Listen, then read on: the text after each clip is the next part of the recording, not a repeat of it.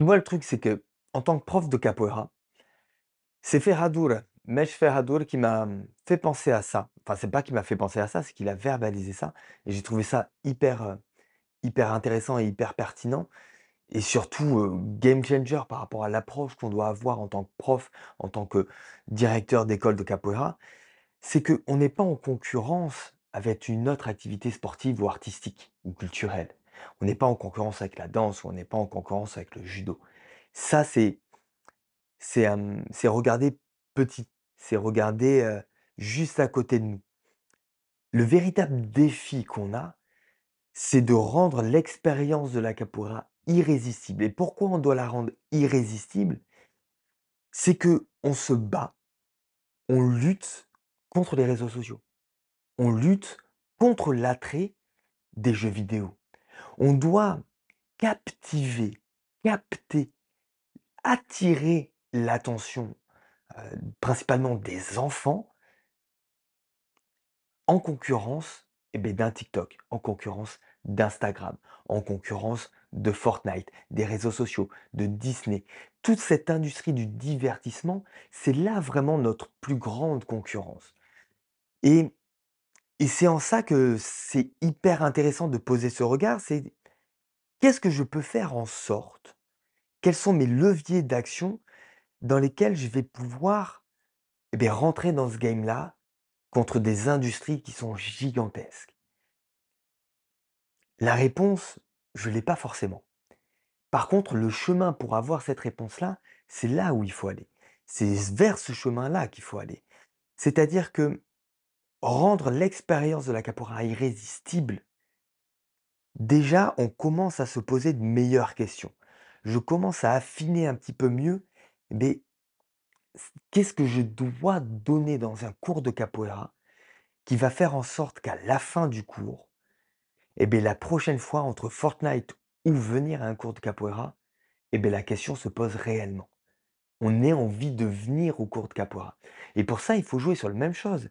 Il faut jouer sur l'enthousiasme, il faut jouer sur la création de dopamine. Comment on va faire en sorte de pouvoir mêler l'apprentissage, de mêler vraiment l'histoire de la capoeira, la tradition de la capoeira et de faire en sorte que, beh, tout ça, on arrive à le vivre dans un mouvement réellement dans un moment de fête, dans un moment où il y a des choses qui se passent, même dans la chimie du corps, où on va pouvoir impacter réellement, l'enfant pour qu'il puisse avoir envie avoir envie de venir, de revenir, de revenir et ça, d'avoir ce point de vue-là, d'avoir ce prisme-là, d'avoir cette grille de lecture-là.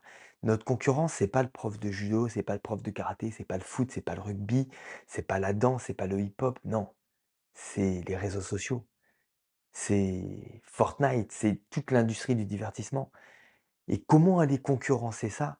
Comment faire en sorte que dans dans mon école de capoeira, que dans mes cours de capoeira, j'arrive à être à la hauteur, j'arrive à à avoir les épaules assez larges et à proposer un contenu de qualité, qui puisse me mettre en concurrence avec ça, ça, c'est passionnant. Ça, ça m'anime.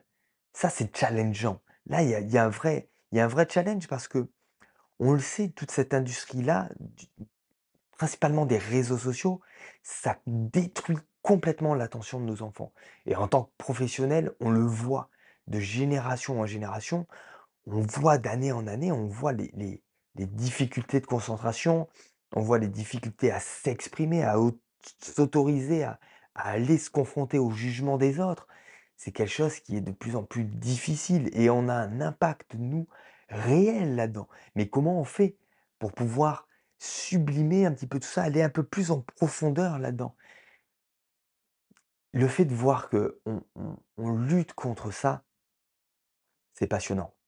Ça ouvre des perspectives, heu, magnifiques et là-dessus, j'ai une gratitude énorme, heu, envers le le maître Ferradour qui qui qui a pointé du doigt ce sujet-là, qui est fou et en même temps qui propose des outils hyper concrets pour pouvoir, bah, proposer un contenu de qualité, proposer des cours de qualité dans lesquels, beh, les enfants vont apprendre des choses de capoeira, mais par-dessus tout, vont avoir envie de revenir à la capoeira.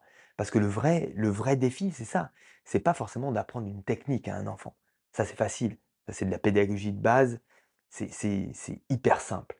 Le vrai défi, c'est de les faire revenir dans le temps. Ça, c'est le défi. C'est de capter leur attention, de leur proposer quelque chose qui est encore plus, entre guillemets, «addictif» et beh, que du sucre ou que des réseaux sociaux ou que toutes ces choses-là qui, eux, sont néfastes pour son développement. Parce que nous, notre but dans la Capora, c'est de développer les potentiels. Potentiels corporels, culturels, artistiques, émotionnels, heu, social. Ça, c'est notre